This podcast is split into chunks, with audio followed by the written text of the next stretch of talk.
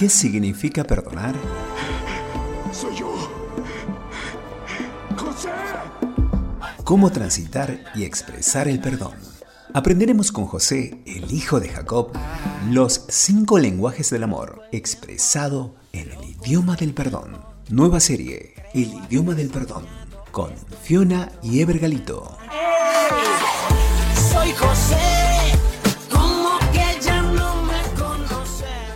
Hola, buenos días, somos Ever Fiona, aquí ya en Paraná, mate, Biblia y meditación de la palabra del Señor con la serie El idioma del perdón, el amor que sirve.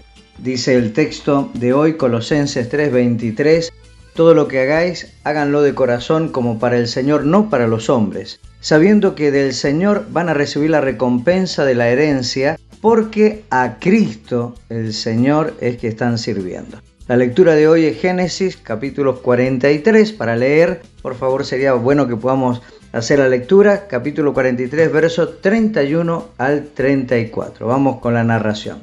Hoy vemos cómo José expresó amor hacia sus hermanos con regalos y tiempo de calidad. Hoy miraremos un tercer lenguaje, el servicio especial. José les preparó un banquete, haciéndoles sentar el mayor conforme a su primogenitura y el menor conforme a su menor edad. Y a Benjamín le dio una porción cinco veces mayor. Este tipo de servicio significaba conocimiento de quién era cada uno reconocimiento de la autoridad de cada uno y exagerado amor hacia su hermano de madre y padre, Benjamín.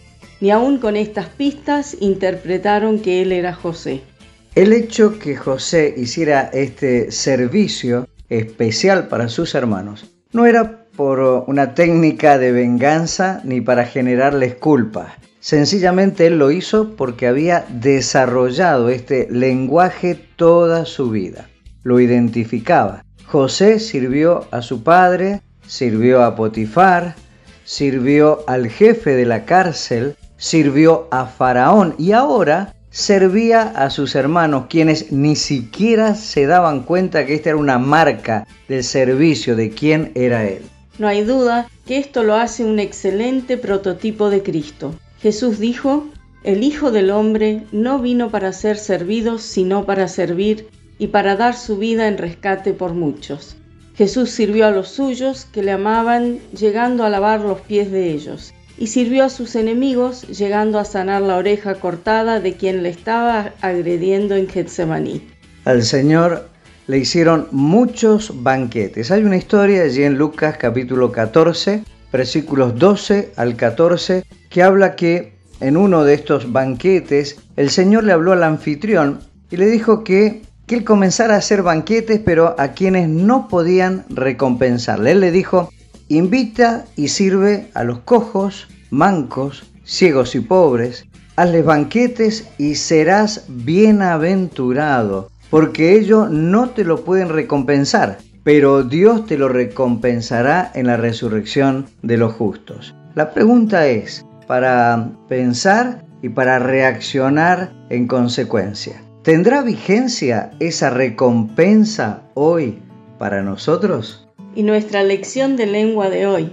Si miras la necesidad a tu alrededor y haces lo que haría Jesús, comenzarás a desarrollar el lenguaje del servicio especial, hablar ese dialecto de amor.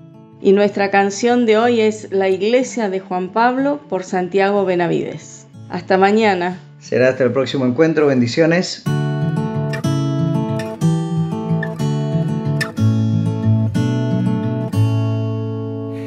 Iglesia de Juan Pablo queda en el centro de la ciudad. El templo son dos andenes y una banca de parque. Es el altar, un par de ujieres sin dientes chupan pegante al entrar. Y el grupo de alabanza ni una maraca sabe tocar. La iglesia de Juan Pablo podría escandalizar de toda la membresía. Tan solo él llega en sobriedad, los ve y apenas suspira y sigue hablando de Dios. Les lleva pan y canciones y ellos le dicen pastor.